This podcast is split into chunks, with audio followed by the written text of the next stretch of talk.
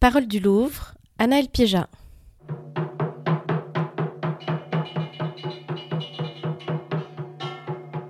Phonomaton au Louvre avec Thomas Lévillane. Parmi vos tableaux récents, il y a un biodôme, un univers totalement artificiel et autonome fabriqué par des humains. Il y a des images d'Auschwitz, il y a des bords de mer ravagés. On vous a remarqué, Thomas Lévillane, il y a une quinzaine d'années, pour vos petites peintures de lendemain de fête, des peintures qui disent la fragilité de l'univers. En plus, vous êtes aussi un artiste engagé pour la peinture. Vous avez organisé un colloque au Collège de France en 2014, la fabrique de la peinture. Vous avez organisé aussi une rencontre autour de la peinture à la Villa Médicis en 2019. Vous avez une chaîne YouTube, Les Apparences, dans laquelle vous interviewez des peintres tous les dimanches, que vous avez créée à l'occasion d'une exposition que vous avez organisée à Perpignan en 2021. Et comme vous aimez bien échapper aux catégories, on vous aperçoit parfois aussi dans le monde du cinéma, dans celui de la critique d'art, dans celui de la littérature et même dans celui de la musique. Nous allons faire aujourd'hui une visite en forme de boucle des portraits du Fayoum à Philippe de Champaigne, de Memling à Chardin, une façon de rendre assez relative la notion de progrès en art. Vous vous souvenez, Thomas Lévillane, de votre première visite au Louvre? Euh, Non, parce que je devais être très jeune.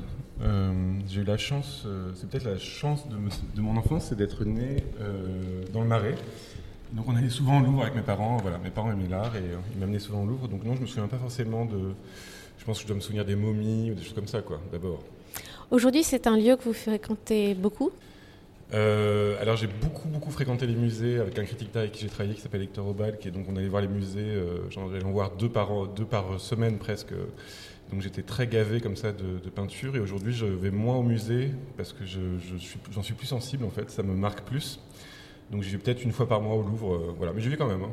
Quand, vous venez, c'est un lieu rassurant, c'est un lieu intimidant, c'est un lieu rassérénant pour moi, c'est un lieu un peu hostile quand même, parce qu'il y a beaucoup de touristes, il y a beaucoup de, il y a beaucoup de, il faut beaucoup d'énergie pour avoir accès euh, aux pièces. Et puis après, il y a des pièces complètement vides, il y en a plein. Hein, qu'il faut, donc je pense la peinture, toute la peinture française euh, qui va du 16e au, qui va du 16e au 19e, il n'y a pas grand monde, il y a tous les Hollandais, il n'y a pas grand monde. Enfin voilà, il y a plein de pièces où on peut se reposer, être plus au calme, les Rubens, voilà. Et donc euh, voilà, donc l'idée c'est qu'il faut faire le petit effort pendant un quart d'heure avant d'arriver dans le calme et la sérénité. Pour commencer cette visite, nous sommes là autour des portraits du Fayoum et vous avez choisi l'un des plus célèbres, l'Européenne, qui date de 100 à 150 de l'époque romaine. Quel est pour vous aujourd'hui cet enjeu de représenter la figure humaine? On pourrait toujours chercher une origine aux arts, à l'art. On pourrait, enfin, il y a des fantasmes comme ça à trouver la première fois que. Mais en tout cas, pour moi, ces portraits-là, ils nous posent vraiment en question, puisque c'est des portraits de gens. On sent que c'est des personnes. Et euh, ils ne s'ancrent pas dans une histoire de l'art euh, qui serait de trouver l'humanité à partir de l'humanisme et tout ça, et qu'on est bien, bien plus tôt. Ce que j'aime beaucoup, c'est le fait que ça soit euh, l'objet d'une créolisation, puisque c'est un mélange de grec, de romain et d'égyptien, en fait. On est en Égypte, euh, voilà. Et puis, euh, l'idée, c'est de faire une peinture la plus présente possible. Donc, c'est des portraits comme ça, très simples, qui sont sur, bois, et le, sur figuier, je crois. Et, la question, l'enjeu, c'est que les gens posaient pour ensuite que ce tableau-là soit sur leur momie comme une forme de présence. Euh, voilà. Et je trouve ça très beau que les, enjeux du portrait soient déjà là, c'est-à-dire euh, peindre du fugace euh, pour de l'éternel, c'est-à-dire peindre ce qui se passe, peindre, peindre du frais, alors que figer du frais, alors que tout, tout passe. Quoi. Est-ce que vous y voyez des individus? Moi, j'y vois des individus. Et d'ailleurs, celui-là, je le préfère particulièrement aux autres parce que il y a la question aussi du regard, c'est-à-dire que la plupart des, des, peintures du Fayoum regardent le spectateur et celle-là, elle s'échappe au spectateur, c'est-à-dire qu'elle nous, elle nous délaisse. Donc elle nous laisse encore plus voir son visage euh, simplement. Euh, elle, est encore plus offerte. Quoi. Et il y a une autre chose, c'est que c'est de la peinture à l'encaustique, c'est-à-dire c'est de la cire. Et donc il y a déjà cet enjeu de l'incarnation en peinture qui serait d'avoir une peinture qui est à la fois opaque et transparente, euh, qui a déjà des sous-couches. Il y, a tout, il y a plein de nuances de rose, d'ocre de, jaune et de choses comme ça qui font qu'il y a un volume et une présence comme ça très forte. Euh, et ça, cette représentation de la peau en peinture, c'est quelque chose qui me fascine, puisque évidemment la peau, c'est à la fois opaque et transparent, donc c'est un gros enjeu de peinture, à l'huile. Et on parlait à l'instant de cette question du progrès en art. Évidemment, quand on est devant une telle œuvre, on peut se poser la question de l'existence d'un possible progrès en voilà, art. c'est un, une vraie. Enfin, moi, c'est un, un, enjeu qui me, qui me travaille beaucoup, c'est de, de savoir euh, est-ce qu'on est dans une histoire théologique de l'art qui aurait un sens et qui, qui va d'un point A à un point B avec euh, juste de la progression humaine, ou s'il y a des redites, des retours en arrière. Euh, voilà. Je pense que par exemple la perspective ça a été inventé aussi par les mosaïques romaines. Enfin voilà, il y a plein de choses comme ça qui, on a des idées un peu préconçues, puis quand on regarde les détails, il y, a des, objets comme ça qui nous bloquent et c'est un peu un objet symptôme de ah bah non, ça marche pas votre histoire. Et puis l'autre chose que je trouve très belle, c'est que c'est presque une, première peinture, on va dire, de un, début de peinture figurative en mode peinture occidentale, et puis c'est quand même que des Arabes. Euh, voilà, et je trouve ça très beau euh, de, que ça, ce pied de nez là par rapport à, à, ce que ça serait la peinture occidentale blanche, euh, voilà, la grande histoire. Peut-être un dernier point encore sur, mmh. euh, sur cet objet, c'est la proximité qu'il y a dans, dans cette euh, peinture avec la mort, tout simplement. Qu'est-ce que c'est que l'art hein? C'est la mort, l'amour, la vie, puis voilà quoi. Il n'y a pas grand-chose comme autre sujet intéressant. Et donc là, oui, oui, la mort, c'est un vrai enjeu. Et puis d'ailleurs, c'est même un enjeu qui est contemporain encore aujourd'hui, parce que quand je fais des commandes de tableaux, des choses comme ça, par exemple, je pense à un petit garçon que j'ai pris en. J'ai fait une peinture d'un petit garçon, c'était une commande. Le petit garçon, il, a très bien vu qu'il fallait qu'il prenne le plus beau t-shirt de sa vie. C'est-à-dire que c'était vraiment un enjeu esthétique de, de bien s'habiller pour la peinture. Donc c'est quand même un enjeu. Euh, on sent que c'est pas plus, c'est pas juste une image, quoi. C'est un temps, une, une, charge, un soin donné à la personne pour une raison X ou Y. Mais en tout cas, c'est toujours lié au fait qu'on fiche du frais. Quoi. Et donc ça, ce rapport-là au tragique de l'existence, ça me paraît euh, très très important, puisque c'est quand même un truc qui nous... Un point commun de tous les humains, c'est qu'on est hyper flippé de la mort.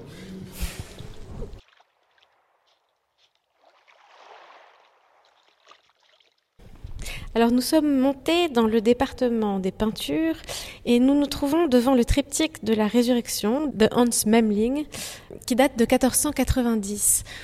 Nous parlions tout à l'heure d'un biodôme. Ce tableau-là, vous en parlez aussi comme d'un biotope. Que se passe-t-il dans ce triptyque? Donc là, on est au XVe siècle et euh, Memling, il a une commande qui est de peindre des choses religieuses avec des histoires religieuses. Donc là, c'est la résurrection du Christ, donc c'est le contraire de, nos amis égyptiens du Fayoum, puisque là, c'est le Christ qui sort de la tombe. Et puis, euh, donc il y a un panneau, on voit le, panneau central où on voit le Christ sortir de sa tombe. Euh, à gauche, euh, on a le martyr de Saint-Sébastien, donc qui reçoit des flèches accrochées à un arbre. Et à droite, c'est l'ascension du Christ, donc qui monte avec son corps, son corps encore intact dans le ciel devant les apôtres. Donc ça, c'est l'histoire. C'est l'histoire, c'est la contrainte, on va dire. Et après, quand je parle de biotope, ce qui m'intéresse, c'est que Memling, à cette époque-là, va est obligé de jouer avec le monde des apparences, c'est-à-dire le monde réel, le monde que nous connaissons. Donc, c'est un espèce de grande, pour moi, de grande boîte à bijoux où il a mis toute la réalité dedans, puisqu'il y a la nature, il y a l'architecture, il y a les corps, il y a les tissus, il y a, les, il y a, du métal, il y a des textures dans tous les sens, il y a des, il y a des expressions dans tous les sens. Et donc c'est une espèce de petite boîte à bijoux comme ça qu'on ouvrait à l'époque. Et j'imagine que ouvrir une image comme ça, très colorée, à l'époque, ça devait être incroyable. Ça devait être comme un blockbuster aujourd'hui, puisqu'on vivait, il vivait à la bougie, il vivait dans, dans, le, dans le gris et le noir et l'obscurité comme ça. Et donc quand on ouvrait comme ça le petit retable qui était pour, à usage privé, celui-là, parce qu'il est vraiment tout petit, et, euh, et qu'on tombait sur ce tableau-là, sur cette image, ça devait être une émotion incroyable. Donc c'est une émotion que j'aime beaucoup. Vous parliez de reflets, ouais. vous parliez de lumière, il y a aussi des jeux de reflets absolument saisissants dans ce tableau. Oui, alors c'est ça qui me, qui me plaît beaucoup dans des tableaux de, de ce type-là, c'est que évidemment quand on regarde de, de, de loin c'est un peu chiant, et puis quand on commence à se donner un peu au tableau, on a des cadeaux. et là, on, parle, on, presque on tutoie Memling, parce que Memling, on ne sait pas trop pour, qui, euh, pour qui peint Memling, mais peut-être pour Dieu ou pour nous, mais en tout cas, là, dans le, dans ce, dans, le, tableau central, il y a un enjeu de résurrection, puisque d'un coup, le, le Christ sort de son tombeau, et en fait, il y a des gardes autour de lui, autour du tombeau, qui sont en train de soit dormir, soit en train de se réveiller, soit d'être euh, impressionnés par la, par la situation. Et en fait, on a presque un un enjeu de relation de Jésus-Christ à ses, soldats, puisqu'il est dans tous les reflets des, casques et des cuirasses des, soldats. Et donc, ça, c'est un jeu où Memling n'est pas obligé de le faire, et pourtant, il y va. Et de la même manière, il y a un enjeu de code de maille où d'un coup, bah, il y allait vraiment à fond la caisse, c'est-à-dire que euh, on est au millimètre du millimètre, et pourtant la cote de maille, on la sent euh, de, partout.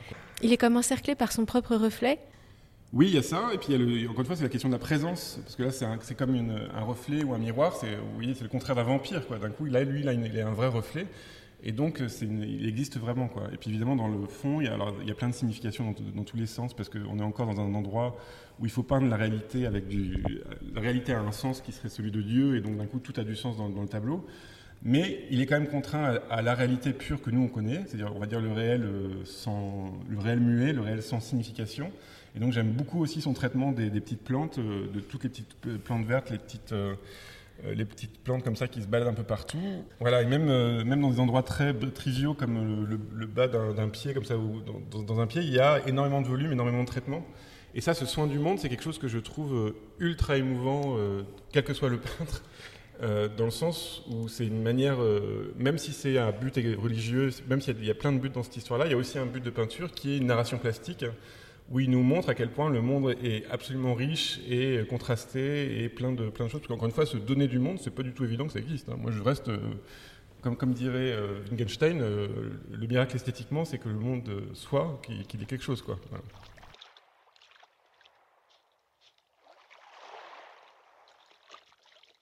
Vous nous avez conduit à présent devant deux portraits de Philippe de Champagne, un portrait d'homme et un portrait identifié comme celui de Robert Arnaud d'Andilly, un écrivain janséniste, auteur des Vies des Saints-Pères des déserts en 1647, qui était membre du courant, de, du courant spirituel. Bah, qui était membre euh, du courant spirituel lié à l'abbaye de Port-Royal. Il y a dans, ce, il y a dans la représentation de ces visages une fraîcheur extraordinaire, alors même que ce sont deux hommes assez âgés finalement. Oui, ça c'est un, peu les tableaux qui, retiennent au Louvre, c'est-à-dire que quand je passe au Louvre, je passe toujours devant, en sachant pas trop pourquoi au début, euh, c'est-à-dire on est retenu comme ça, il y a des tableaux comme ça où il y a des objets d'art qui nous, qui nous décident, quoi. Et c'est vraiment deux, deux, portraits sur lesquels j'ai toujours buté, en approfondissant petit à petit euh, pourquoi je les aimais ou pourquoi, euh, pourquoi ils étaient importants pour moi. Euh, de fait, je pense qu'ils sont très très importants pour moi. Euh, ces deux portraits franchement anti-spectaculaires, c'est-à-dire qu'ils sont assez banals, ils sont pas à chercher le regard du spectateur, ils sont juste là, ils sont présents, ils sont dans une espèce de temporalité comme ça dans leur petite boîte. Et puis en fait, une fois qu'on s'y intéresse un peu, qu'on les regarde de près, qu'on les goûte, eh bien on se rend compte que c'est des portraits, comme dirait Blaise Pascal, un peu ramassés en eux-mêmes, c'est-à-dire que il y a une intensité et une puissance de présence euh, qui me paraît euh, absolument spectaculaire. Ils sont tous les deux vêtus de noir, d'une sorte de toge ou de cape noire, sur des fonds assez sombres, si bien que leur visage ressort avec euh, une luminosité particulière. Et puis le portrait d'homme est lui comme encadré dans une sorte d'embrasure de, pierre, de, de fenêtre, de, de bord de pierre, de bordure de pierre, sur lequel sa main dépasse. Mais il est déjà presque dans un tombeau. on, y, revient. Comme celui du Christ de voilà, Mais par contre, les, deux ont cette euh, capacité de, ont cette présence, cette qualité de présence due à la peinture à l'huile, qui, en font des, pour moi des, portraits vraiment euh, pour toujours, quoi, vraiment. Euh. Et après, il y a aussi la question du soin du peintre, c'est-à-dire que c'est moi, ce que j'aime beaucoup dans Philippe Champagne, c'est que c'est un peintre qui s'oublie dans ses sujets. et il n'y a pas une présence très forte. C'est le contraire de Memling, c'est-à-dire qu'il ne va, pas, euh, va pas la ramener en tant qu'artiste. Et par contre, il va nous rendre avec le plus de soin et le plus de, bienveillance possible le, la personne qui est devant, devant elle. Donc là, par exemple, le, le, vieillard, il a vraiment 80 ans, il pourrait être très ridé et tout ça. Et en fait, il en fait quelque chose de un, flou comme ça un peu spectral où on sent les rides dans la matière même en sous-couche mais on ne les sent pas euh, il n'est pas flamand, quoi. Il est dans un entre-deux. Et de la manière, il n'est pas spectaculaire, donc il n'est pas italien. Donc c'est vraiment pour moi un, espèce de petit résumé de ce que ça pourrait être l'art français, c'est-à-dire cette espèce d'entre-deux, ce gris, cette chose un peu, euh, cette chose un peu pondérée comme ça, où voilà, il, ne la ramène pas et en même temps, c'est vraiment la puissance, quoi. Et c'est une chose que je trouve, euh, enfin vraiment, je trouve ça admirable.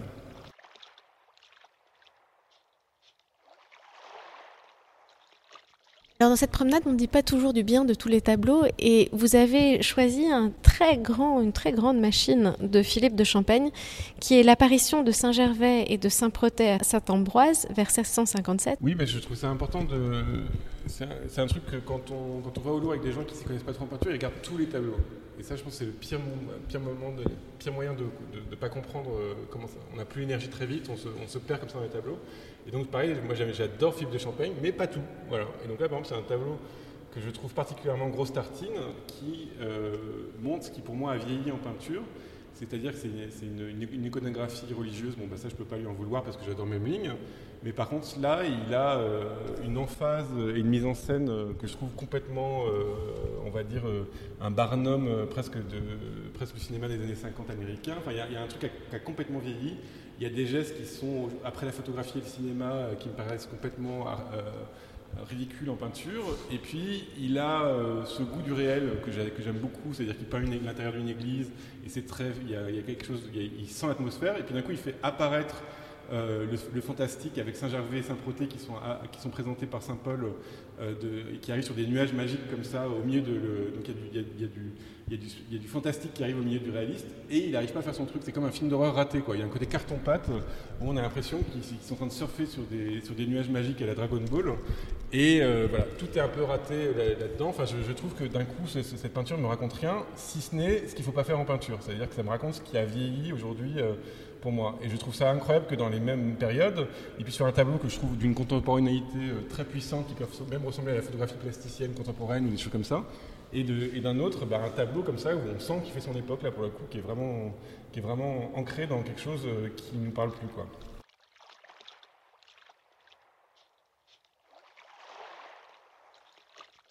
Le contraste est vraiment saisissant entre ce grand tableau de Philippe de Champagne et ses deux cousines de Watteau, qui date de 1721. C'est un tout petit tableau dans lequel on voit au bord d'une étendue d'eau une femme de dos qui occupe le premier plan avec une grande robe qui contemple juste devant elle, assez près d'elle, un couple en train peut-être de se découvrir. De l'autre côté de la rive, il y a un autre couple vous me montriez, Thomas Lévillane, un tout petit chien à peine visible sous un arbre, quelques arbres, quelques sculptures qui ornent ce jardin. Pourquoi avez-vous choisi ce tableau? C'est pas une narration euh, au sens euh, biblique comme on avait avant avec Memling, c'est pas une narration euh, où il se passe plein de trucs à la Philippe de Champagne. Là, c'est une narration plastique, c'est-à-dire qu'en fait, il ne se passe rien. On peut pas vraiment dire. on sait qu'il y a un temps, il y a une narration un peu amoureuse comme ça, un petit enjeu euh, amoureux, mais euh, en fait Watteau invente presque un genre qui serait le genre galant et tout ça, enfin ça on connaît bien.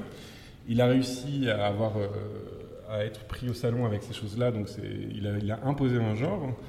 Et là, ce que je trouve merveilleux, c'est qu'il nous met, il nous place sous le point de vue, on peut se projeter en tant que spectateur sur le point de vue de la cousine seule, et donc sur, la nuque d'une femme en fait. Donc d'un coup on se met à la place d'une femme, ce qui me paraît peut-être être le, ça, c'est encore un tableau aussi où j'ai regardé plusieurs fois en me demandant mais pourquoi il m'arrête comme ça? Et je pense que c'était vraiment ça l'enjeu. Alors, il y a l'enjeu de la solitude que je, que je connais bien. C'est-à-dire ce goût de la solitude, c'est-à-dire les gens qui s'agitent autour de soi et nous, on est, de dos à regarder le monde en étant un peu dubitatif. Et puis, euh, il y a aussi une atmosphère qui est très belle où d'un coup, bah, tout va dans le sens de, de l'intériorité, euh, encore une fois, de, de, cette, cousine, puisque tout le paysage est un peu flou, tout est un peu humide et un peu comme ça de entre chien et loup. Et euh, on a l'impression que tout est dans l'émotion de, ce personnage qui est un peu délaissé par sa cousine parce qu'elle est partie avec un bellâtre euh, qui lui offre des fleurs. Il y a un grand contraste entre la manière dont il peint la robe de la cousine de dos, dont il peint aussi le couple devant lequel elle se trouve, et la manière dont il peint la nature qui est beaucoup plus vaporeuse, qui est presque plus floue. Oui, justement, il y a presque un effet de cinéma où il a mis le focus sur la robe euh, et sur la personnage centrale. Et euh, par exemple, bah, pour ce qui est du traitement de l'herbe, ce qui est drôle, c'est qu'il fait une, un espèce de, d'amalgame verdâtre, euh, plein de glacis comme ça. Puis il y a, juste un petit, un petit, il montre un petit détail pour montrer comment ça pourrait être l'herbe. Voilà. Donc ça, je trouve ça très beau. Et après, la chose qui me plaît aussi, c'est que c'est un tableau tout petit, qui, pareil, qui n'a pas, pas très spectaculaire et en fait, il contient une espèce de charge comme ça d'image euh, qui me paraît être une image en amont de toutes les images, comme souvent la peinture. Et donc là, moi, je pense beaucoup à plein de films. Je pense par exemple à Marie-Antoinette de Sofia Coppola ou des choses comme ça. Enfin, on pense à plein de situations où, c'est vraiment une, situation où on peut se sentir, euh, on peut se, sentir comme ça dans la vie. C'est-à-dire ça, ça informe le regard sur une situation, quoi. Voilà. Et évidemment, il y a un effet un peu étrange que je pense que Watteau n'a pas pensé pour le coup, parce que c'est un peu un effet postmoderne, c'est que la, posture du spectateur devant le tableau est exactement celle de la cousine euh, qui nous tourne le dos.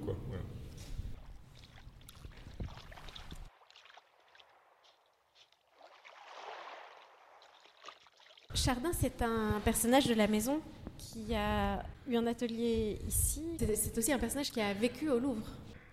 Oui, c'est un truc qui m'intéresse beaucoup dans l'histoire de l'art, c'est de voir les stratégies des peintres. Et donc Chardin, il peignait euh, des natures mortes, ce qui n'était pas forcément euh, le genre le plus apprécié à son époque. Donc il avait une petite stratégie. Il était, euh, très, impliqué dans l'Académie royale, voilà. Et donc il, a fini tapissier du roi. Donc c'est lui qui accrochait le salon chaque année. Et donc ça lui donnait du pouvoir, du pognon et le droit de vivre au Louvre et de travailler au Louvre. Nous achevons cette visite au Louvre avec le gobelet d'argent de Jean-Siméon Chardin vers 1768, dans lequel on voit posé sur une table, on imagine que c'est une table, ce gobelet d'argent à côté de trois petites pommes, un bol dans lequel est plongée une cuillère et deux petits marrons à côté. L'ensemble se dessine sur un fond relativement neutre, assez sombre, éclairé légèrement par la droite. C'est encore une affaire de reflet qui se joue ici, une question de, représentation de la lumière.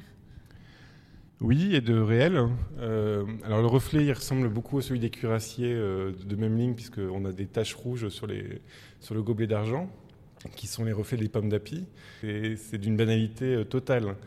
Et c'est une banalité qui est traitée par Chardin avec, encore une fois, du soin et une matière qui est particulière à lui.